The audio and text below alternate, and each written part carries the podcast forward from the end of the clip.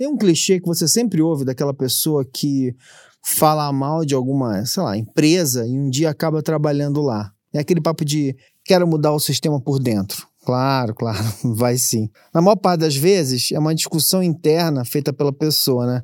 Ela sabe que aquilo vai contra seus princípios, mas precisa pagar boletos e tem tanto direito a conforto quanto todas as outras pessoas que trabalham duro por aí, né? Então a pessoa começa a argumentar com ela mesma sobre suas razões. Fica dizendo que vai poder minimizar os danos, que vai discutir com as pessoas que fazem as coisas erradas, que ela critica, e por aí vai. A vida é assim no mundo em que as pessoas têm opções, né? Quem não tem emprego fácil trabalha onde der. Quem tem fôlego para esperar busca propósito, empresas éticas, coisas assim. Mas existe um lugar em que a discussão de mudar o sistema por dentro faz todo sentido. Na política. Para o melhor e para o pior. E é ali que dá para dizer com toda certeza que temos um fenômeno se consolidando nos últimos anos. Pessoas que nem necessariamente sabem operar um computador usaram suas habilidades para fazer um dano terrível em um sistema muito sofisticado e sensível. Elas conseguiram hackear democracia.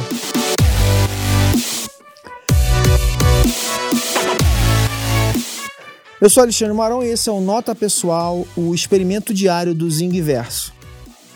Pois é, hackearam a democracia. Eu venho repetindo essa frase faz tempo, mas o que eu quero dizer com isso?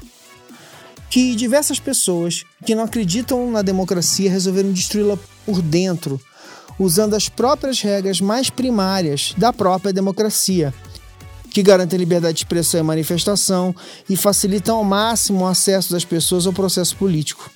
A primeira coisa que é preciso pensar é sobre o quanto esses sistemas políticos são naturais ou não, são construídos, né? Toda pessoa quer a sua liberdade, mas não necessariamente vai lutar pela liberdade alheia. Aliás, pelo contrário, né? As pessoas parecem ser repressoras por natureza. Elas querem que as outras sejam como elas, pensem como elas, né? Não. Não, deixa eu formular isso melhor.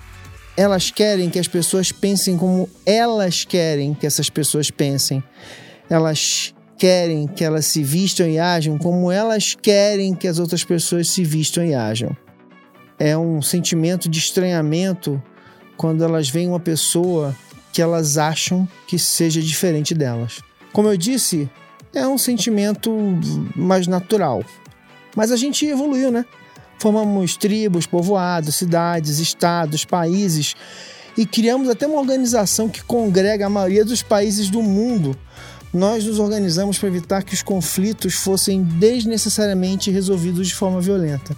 Mas tudo isso precisou ser construído, pensado e repensado para que o ser humano chegasse à conclusão que o outro tinha também o direito de ser livre e que quando brigamos pela liberdade do outro, a gente está, no fim das contas, lutando pela nossa liberdade. Foi necessária uma evolução do nosso intelecto.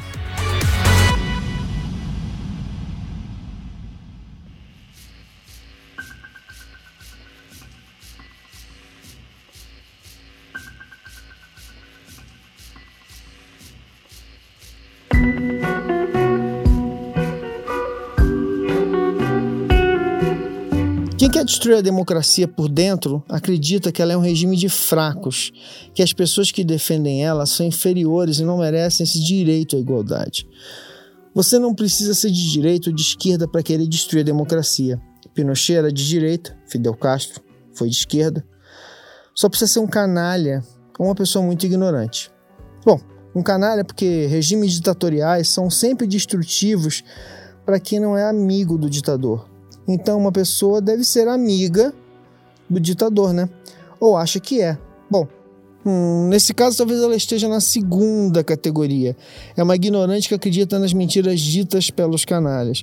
É, pode ser porque os canalhas são demagogos que prometem mundos e fundos, ou também porque acreditam em ideias terrivelmente retrógradas mesmo. Em resumo, ditaduras e tudo que as cercam, ruins. Mas e essa história de hackear, Alexandre? Afinal de contas, que papo é esse? Explica essa porcaria. Bom, é aí que a coisa toda fica mais sutil, né? A gente não vive mais em um mundo em que é fácil dar um golpe de Estado com um tanque nas ruas e assassinatos no palácio de governo. As pessoas já viveram em ditaduras como a que rolou no Brasil de 64 até 85 e sabem como elas são, ou eram. O apoiador da ditadura precisa ser um lobo em pele de cordeiro, fingir mesmo, e para isso se infiltrar é fundamental. Assim, os novos autocratas começam a destruição de uma coisa tão importante quanto a democracia, chegando ao poder pelo voto mesmo.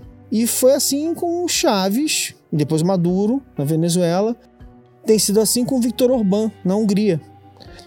Essas pessoas usam os pontos cegos da democracia e elas subvertem as leis, se espremendo entre as suas brechas, elas se aproveitam da hesitação de quem tem apreço pela liberdade de expressão e de pensamento e se lançam a dizer um monte de barbaridades. Porque elas sabem que, do outro lado, as pessoas vão pensar duas vezes. Elas vão se questionar antes de ter a força de contra-atacar os ataques à liberdade. No mundo digital, a gente se acostumou a falar muito em MPV, o mínimo produto viável, que seria a primeira versão de um produto que poderia ser comercializado e que vai depois sofrer um monte de atualizações e melhorias. No mundo político, a gente vive o tempo do mínimo eleitorado viável, ou MEV.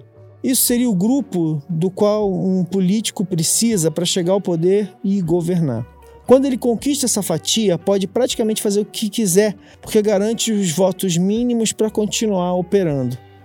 É por isso que esses políticos que hackearam a democracia não têm medo de ser visivelmente canalhas.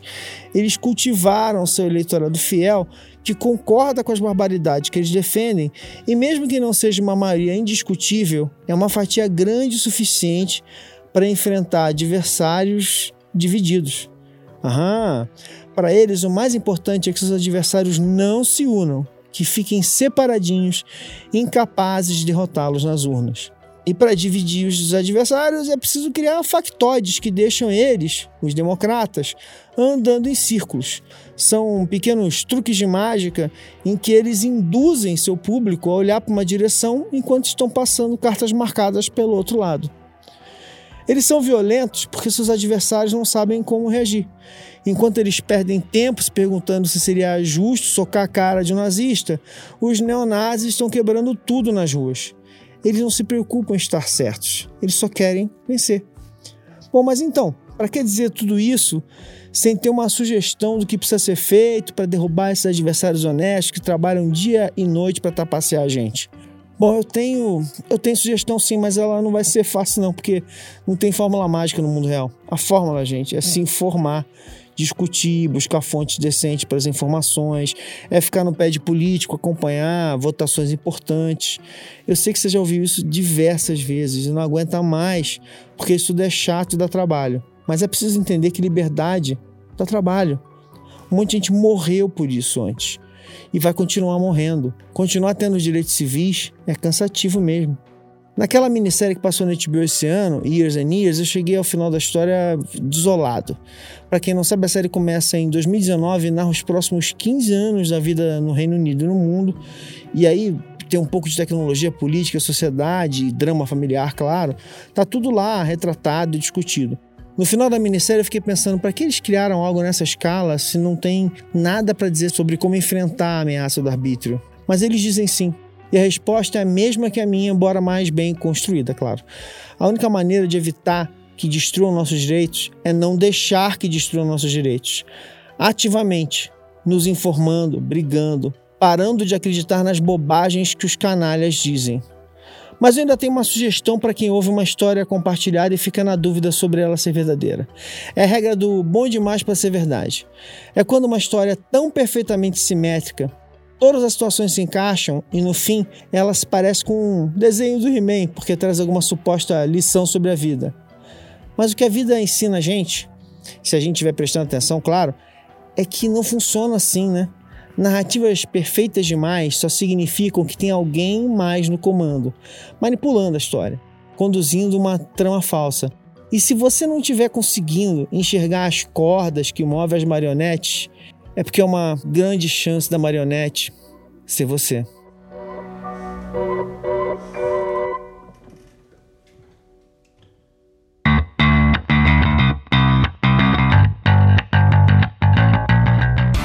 O Zing Nota Pessoal é um programa gravado no estúdio do Inova Bra Habitat, produzido pela Ampere e faz parte da família B9 de podcasts. O programa foi escrito, editado e apresentado por Alexandre Maron. Não deixe de assinar o Zing no seu app de podcast favorito. E é fácil achar a gente no Twitter, no Insta, no Facebook. Basta dar uma busca em Alexandre Maron e no podcast Zing, Zing Podcast, lá como você quiser, você vai achar a gente em dois tempos. Mais do que assinar, vai lá no iTunes, dá cinco estrelas, faz comentário dizendo que somos muito legais, cheirosinhos e lindões.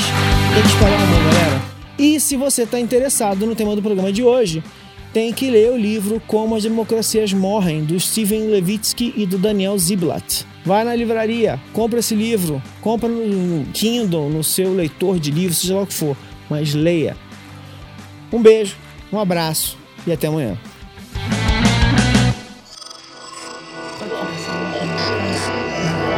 Esse podcast é apresentado por b9.com.br.